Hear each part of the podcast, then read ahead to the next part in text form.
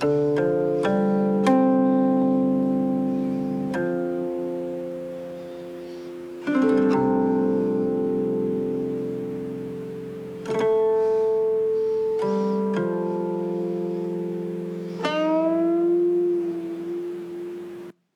日春风有时好，春日春风有时恶。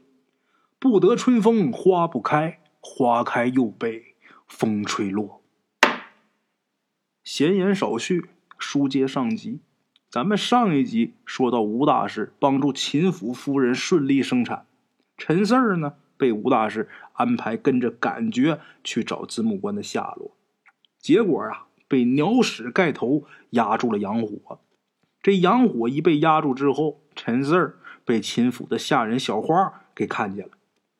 小花呢，带着陈四儿到这个下人房，想跟陈四儿发生男女之间的暧昧之事，结果被陈四儿啊用杏木钉给消灭了。陈四儿啊躲避其他归来的女鬼，慌忙逃出下人房，然后又受到威胁，无奈放出了放子母关那个院子当中的恐怖女尸。正要前往禀告吴大师子母关具体位置的时候，他却发现自己身后啊站着一个穿着马褂、戴着小圆帽的人。咱们上一集是说到这儿，咱们今天呢接着讲。陈四儿啊，看见这个人身后啊还站着一排家丁。陈四儿仔细一看啊，身后这些家丁穿着打扮跟前面站着这位啊不一样。一看前面这位啊。穿马褂戴圆帽这位就是有点身份的。陈氏脑子里边马上就想起来周瘸子说的那个怪人，应该就是他。这怪人盯着陈四儿啊，你这活人居然还敢跑这儿来，胆子真够大的呀！陈四一看呐，被看穿了，心里特别害怕。他这身体这会儿啊是靠在这个院门上，这右手啊。下意识的就伸到自己的裤兜里，他这兜里边不是有那杏木钉吗？陈氏一摸着这个杏木钉子，这心里稍微有点底气。陈氏一看这怪人盯着他啊，光是看没动，这时候眼睛啊往右边看了一眼，一看右边没人，一咬牙撒腿就往右边跑。后边这怪人就喊呐：“抓住他！”然后陈氏回头一看，这七八个家丁。在这怪人身后站着这七八个啊，已经都冲上来了。陈氏拼命往前跑，一边跑一边喊：“那个刚刚帮你们夫人顺利生产的那个吴大师啊，是我朋友啊，咱们都是自己人呐。”陈氏 想这么说跟人家套近乎，你们别追我了，是这意思。但是这群家丁完全不听，猛加速追陈氏啊！这陈氏没办法，只能是猛劲往前跑，拼了命往前跑。这个画面啊，如果拍成电影，那就就这个腿底下啊，一人都跟长风火轮似的啊，嗖嗖嗖嗖嗖，哎，就是这个状态。你们看过周星驰导演拍的那个功夫吗？里面的包租婆啊，追着这个她自己丈夫那个画面，你们就想这个。现在就是这秦府的七八个家丁追着陈四啊，唰一路狂奔啊。陈氏跑是跑，跑的是挺快。但是这宅子里边的布局，陈氏可不熟悉啊。而且啊，这宅里边走廊弯来弯去的，陈氏不熟悉，这些家丁对这儿可熟悉啊。抄着近路就把陈氏给围起来了。陈氏啊，把这杏木钉拿出来，别过来啊！你们再过来，我可对你们不客气。正说着呢，这个戴圆帽的这怪人啊，几步就走到陈氏面前了。离着陈氏能有几米？拿眼睛盯着陈氏手里的杏木钉，哈哈，这种东西也想吓唬我吗？说完之后，这小圆帽一挥手，这七八个家丁面无表情的奔着陈氏就来了。陈氏一看，实在是躲不了了，抓起这杏木钉啊，朝着正前方最先过来这家丁啊，分身便刺。这杏木钉正好扎到这个家丁脑门上，啊！这家丁顿时惨叫一声，全身这皮肤啊迅速的褶皱干瘪，就跟小花一样，然后迅速的消失。干掉一个家丁以后，陈氏心想啊，其他家丁应该是害怕呀，但是没想到其他的家丁无所畏惧，根本呐就跟没有思想一样，就眼看着第一个家丁被干掉，后边这些啊一点没觉得害怕，一拥而上。陈氏他只有一个钉子，只能是挥起来这钉子又干掉一个，但是他在干掉第二个的时候，这双手双脚。就全被其他家丁给抓住了，挣不开。这些人这手啊，冰凉棒硬，而且力大无穷。把陈四给抓住之后，这怪人啊走过来了，仔细看了看陈四还过来啊提鼻子闻了闻陈四然后咧嘴一笑，哎，是这个味道啊！陈四当时就纳闷了，他心说啊，之前小花也说。他身上有一股啊没有办法阻挡的味道，现在这怪人呢也说他身上有味道，陈氏就不知道了，我身上到底有什么味儿啊？为什么这些鬼魂闻着这味儿之后都变这么兴奋呢？这怪人说完啊，伸出双手就把陈氏的衣服就给撩起来了，一直给撩到胸口的位置。陈氏当时吓坏了，这是要干嘛？但是知道啊，肯定不是什么好事，用力挣扎。但是这四个家丁啊，那手跟钳子似的啊，把这手腕给叼住。陈四怎么挣挣不开。这怪人看了一眼陈四胸口，这脸上啊笑了，而且特别兴奋。没错，就是这个八字儿。陈四心想：什么八字我这胸口上有什么八字被这怪人话给说懵了。这怪人把陈四的衣服放下以后啊，对这四个家丁就说。把他给我带走！这四个家丁突然一起发力，把陈氏愣给举起来了。陈氏这时候啊，悬在这个半空中，手脚都动不了，那吓得心惊肉跳啊，喊呐：“吴大师啊，吴大师救命啊！”但是不管怎么喊，这吴大师没有回应，可能是离得太远，根本就没听着。这四个啊家丁一直举着陈四儿回到这个院子里边，哪个院子？放棺材那个院回到这儿之后啊，这个怪人他是在最前面走的，到那院子里边就把那个子母棺棺盖啊就给打开了，然后这小圆帽就跟那些家丁们说：“来呀，把这生祭给我放到阴棺里。”陈氏吓坏了，生祭，祭是哪个祭呀？祭祀的那个祭呀。心说：“这是要把我当鸡当鸭子给上供了呀！”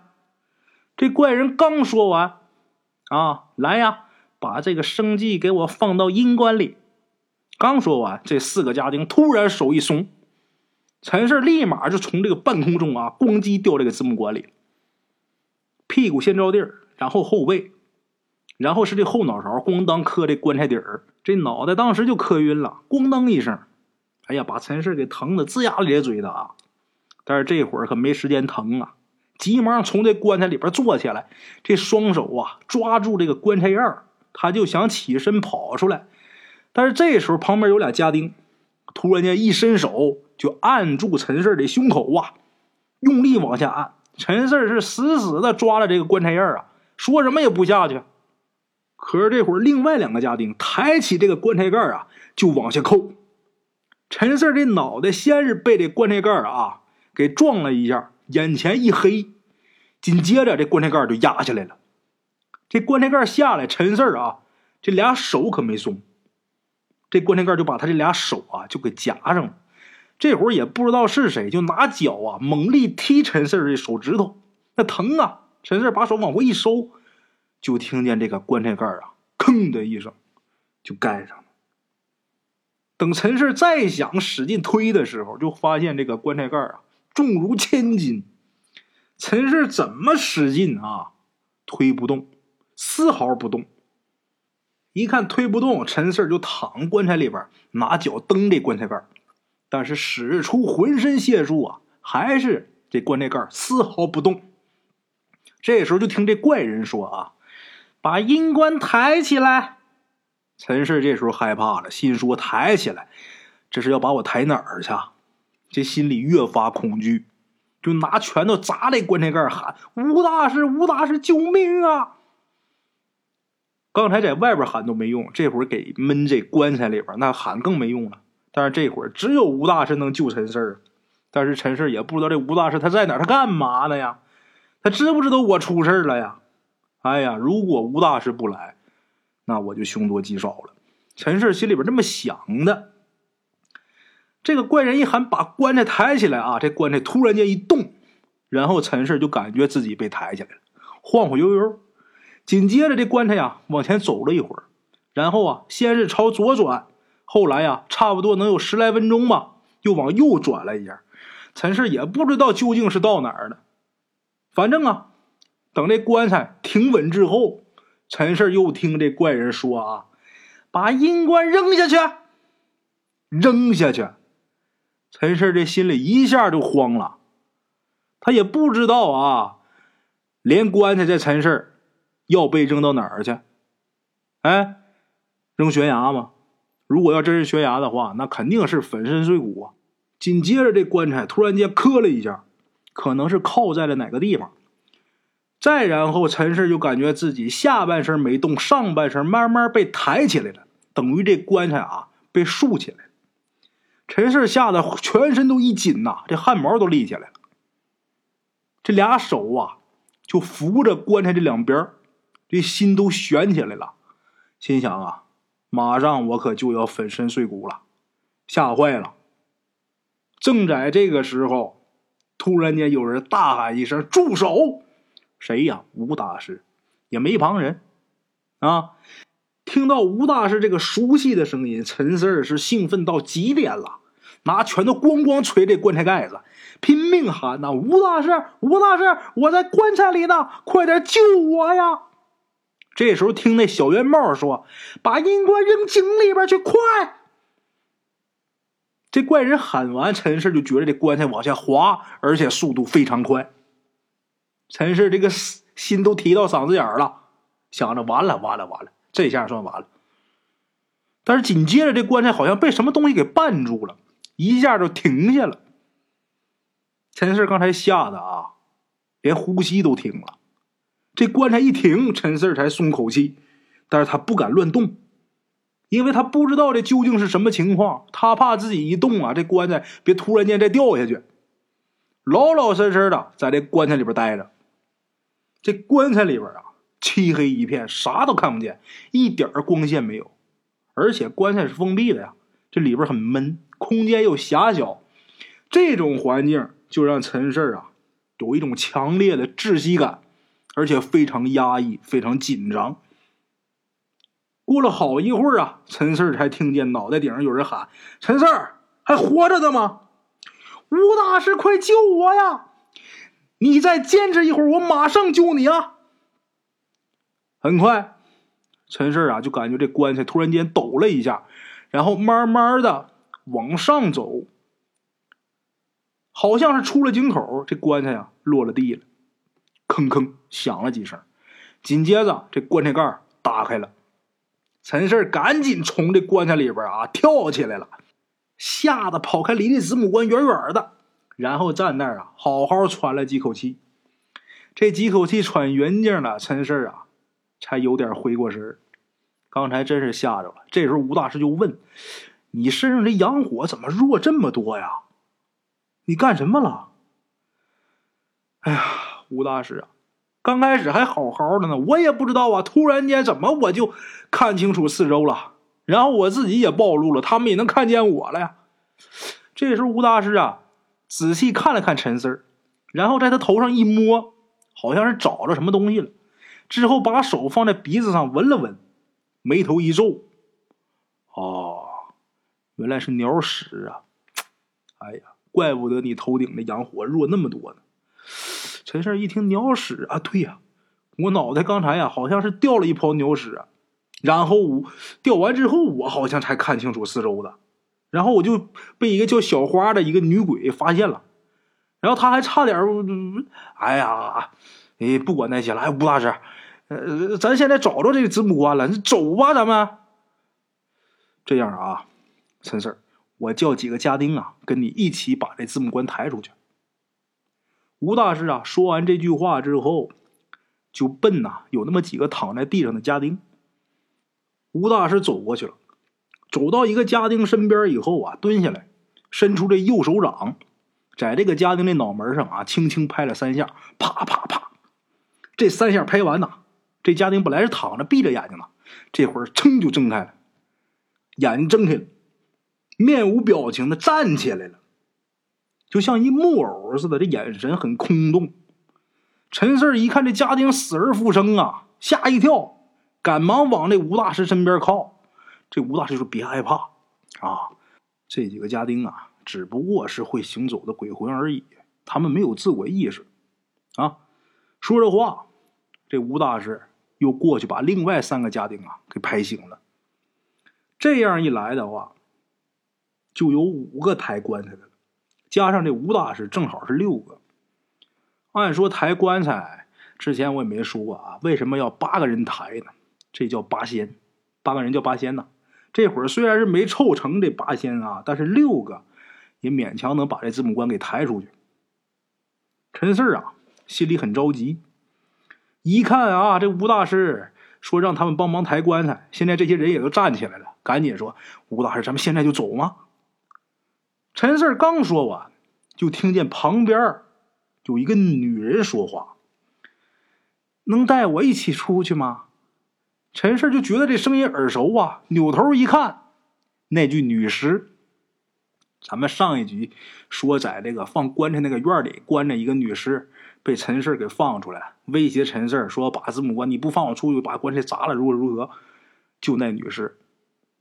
这女尸陈四儿是第二次见，这吴大师可是头一次见她。吴大师有点紧张，伸手就把陈四儿给护在身后，表情很严肃的就问这女尸：“你是谁？”这女尸啊连连摆手：“别误会，别误会，我是秦家村的，我是被那些家丁抓进来的，我已经被抓进来好几天了，之前一直跟那些棺材关在院子里边。”现在好不容易出来了，我求求你们带我出去吧，我可以帮你们抬棺材。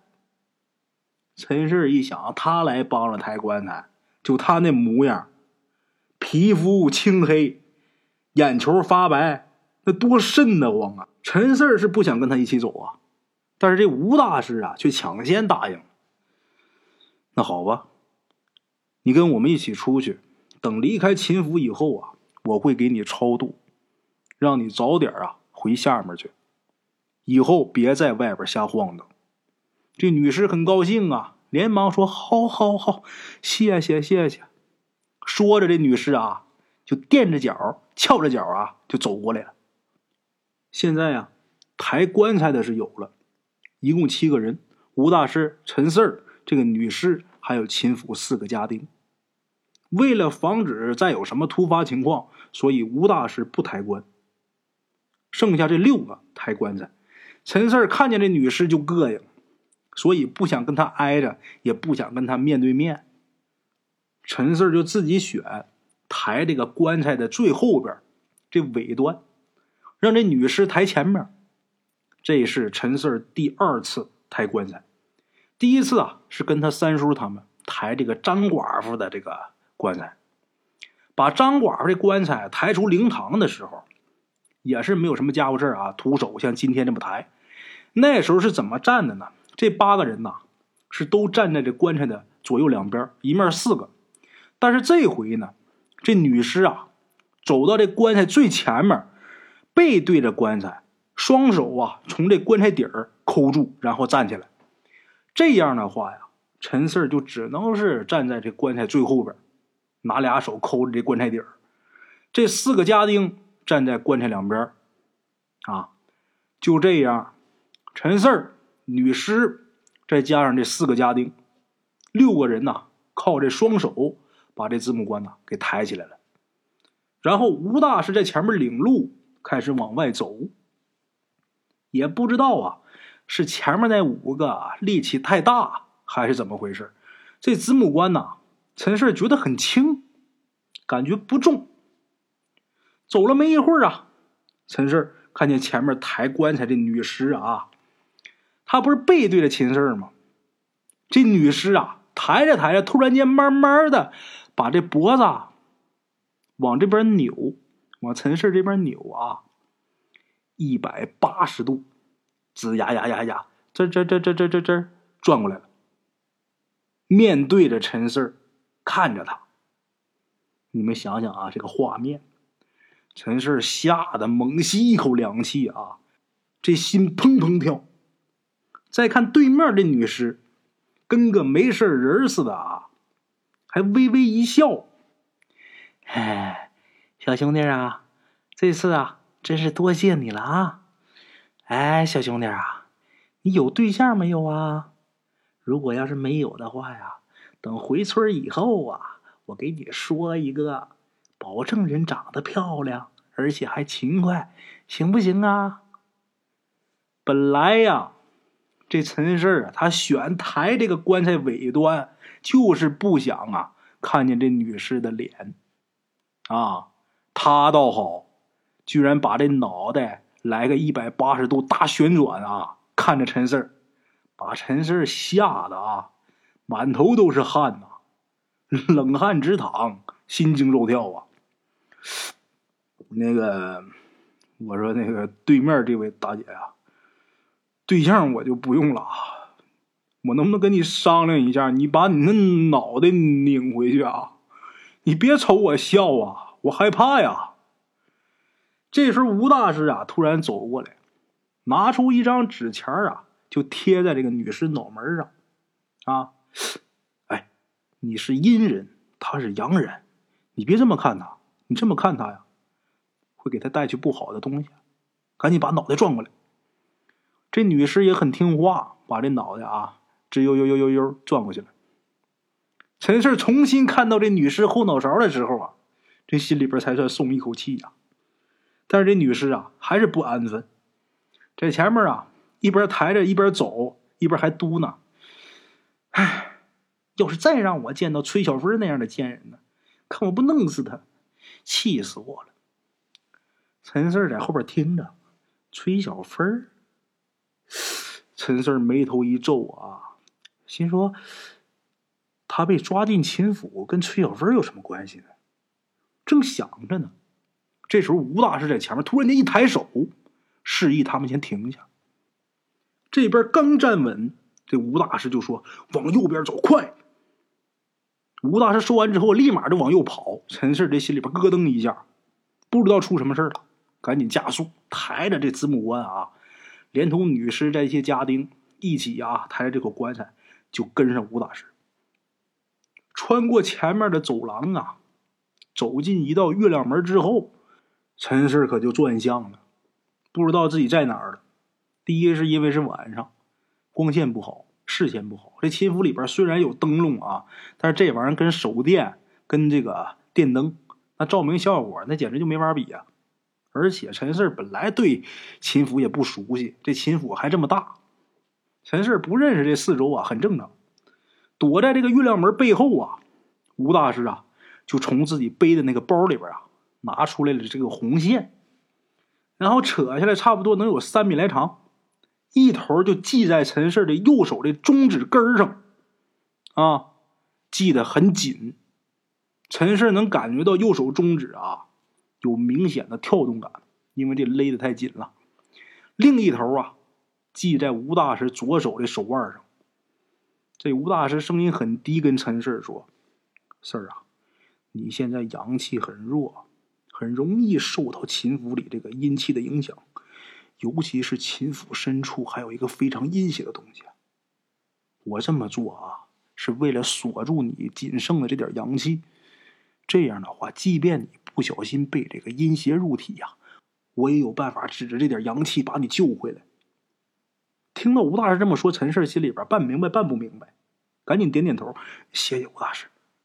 这时候吴大师接着说：“这个红线呐，有驱邪的作用，阴邪的东西啊碰不着也弄不断，所以啊，无论出现什么情况，你都得看好这根红线，你别把它给弄断了，明白吗？”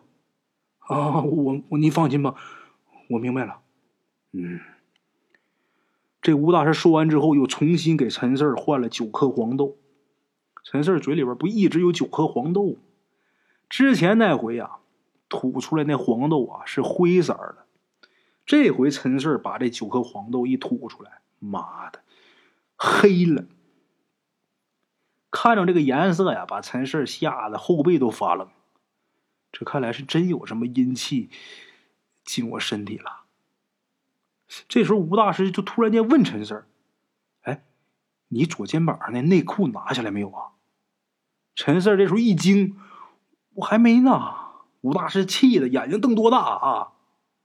二话没说，立马就把手伸到陈四的衣服里边，把这内裤啊就给扯出来了。都这时候了，你还不把它拿下来？你是不是傻呀？陈氏自己也是啊，干笑两声，我我我给忘了，真也是因为着急，再加上一直处于高度紧张的这个情绪当中，陈氏还真把这事儿给忘了。把这左肩这内裤拿下来之后啊，这吴大师啊又给陈氏换了一根杏木钉子。换好之后，吴大师走到月亮门边上，往外看了一眼，过了一会儿啊。才小声的说：“跟上。”吴大师说：“跟上。”陈氏他们赶紧是抬着字幕官，跟在吴大师身后啊，继续走。也不知道啊，之前把陈氏扔进的那口井到底是在秦府什么位置？也不知道那个位置啊，距离这个秦府的大门口到底有多远？反正从那个井那地方出发以后，走了差不多半个小时。他们还是愣没走出去。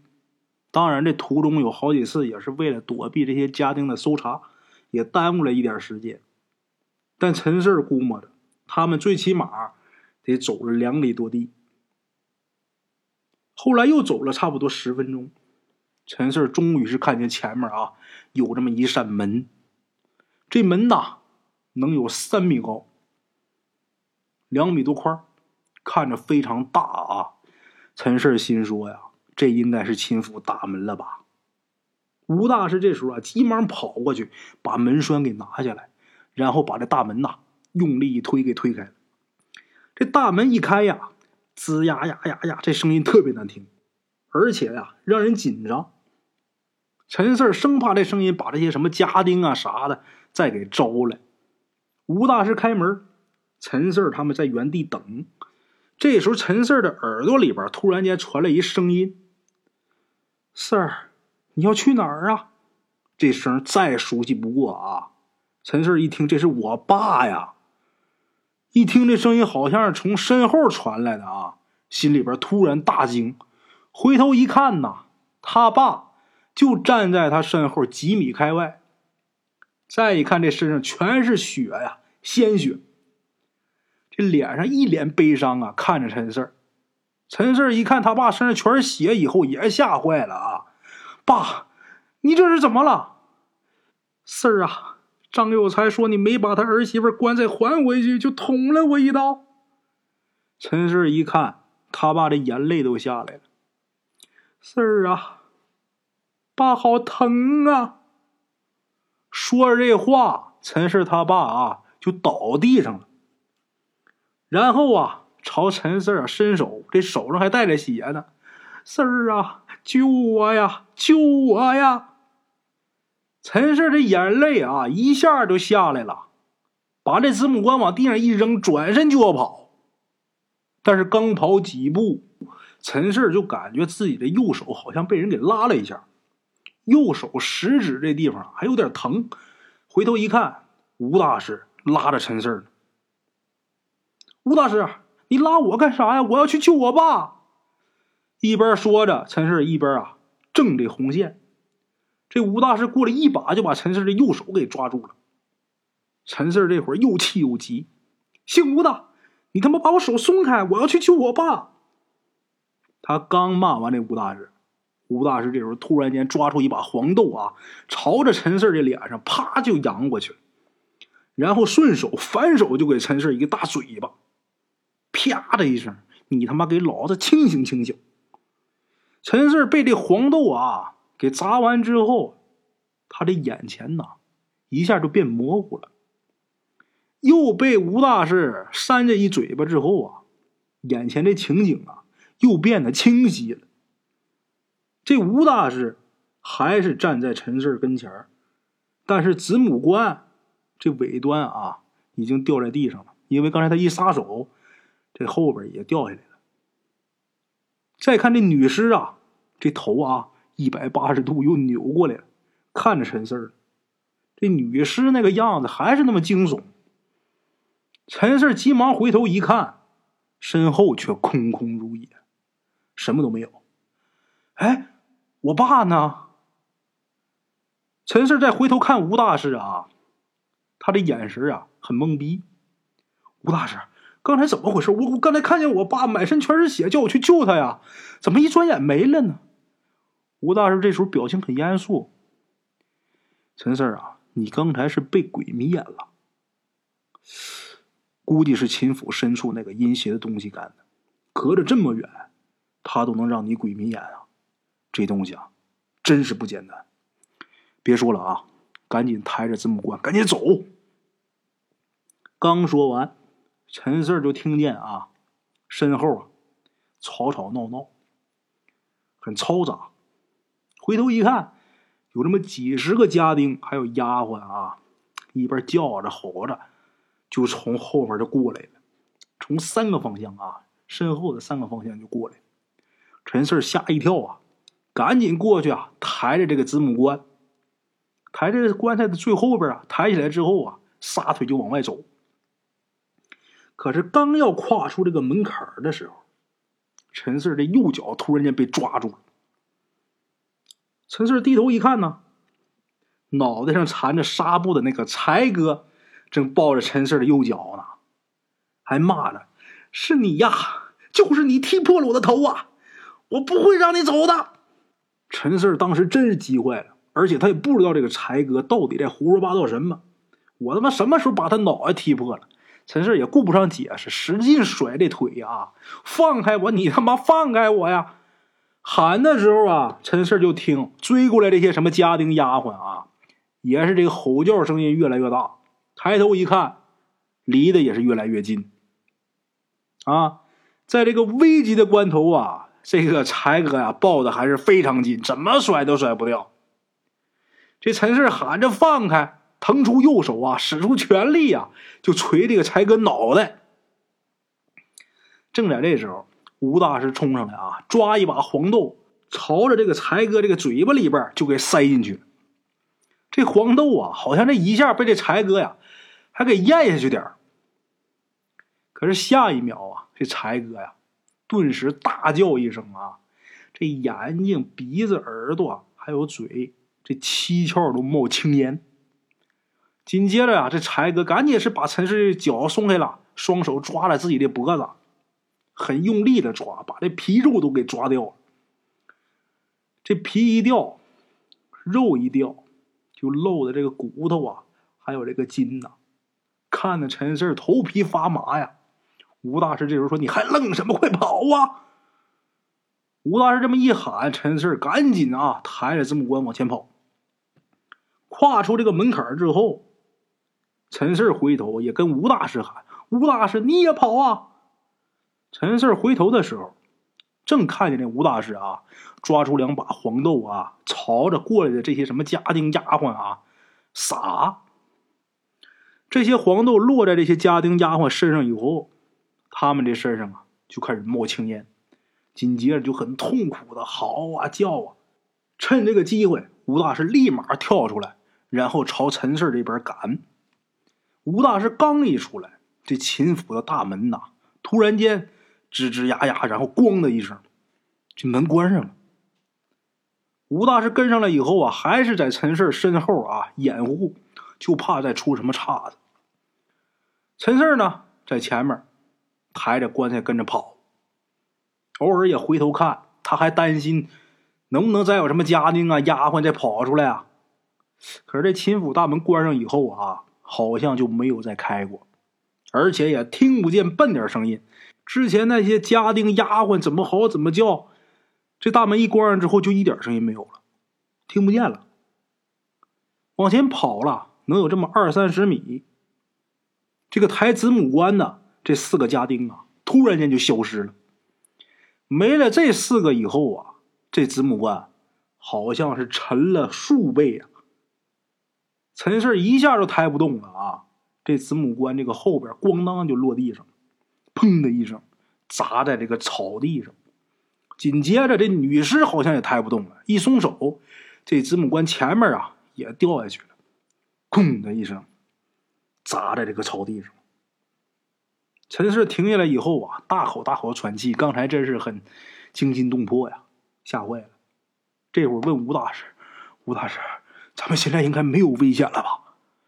吴大师没说话，把他包里这个红线呐，赶紧给掏出来然后以陈四这个前后左右这四棵树为支点，以这个红线呐为边儿，就这么的绕成一个四边形，把陈四、子母官还有这女尸啊，都围在这个四边形里边。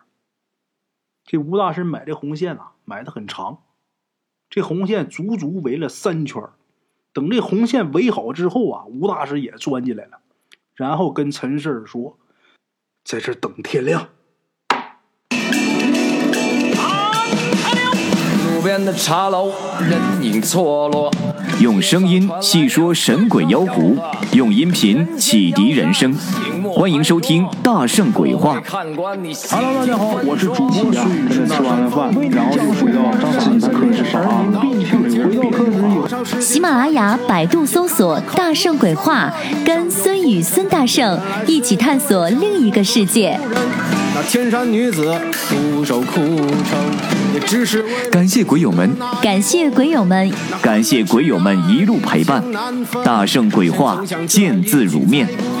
欲知后事如何，且听我下回分说。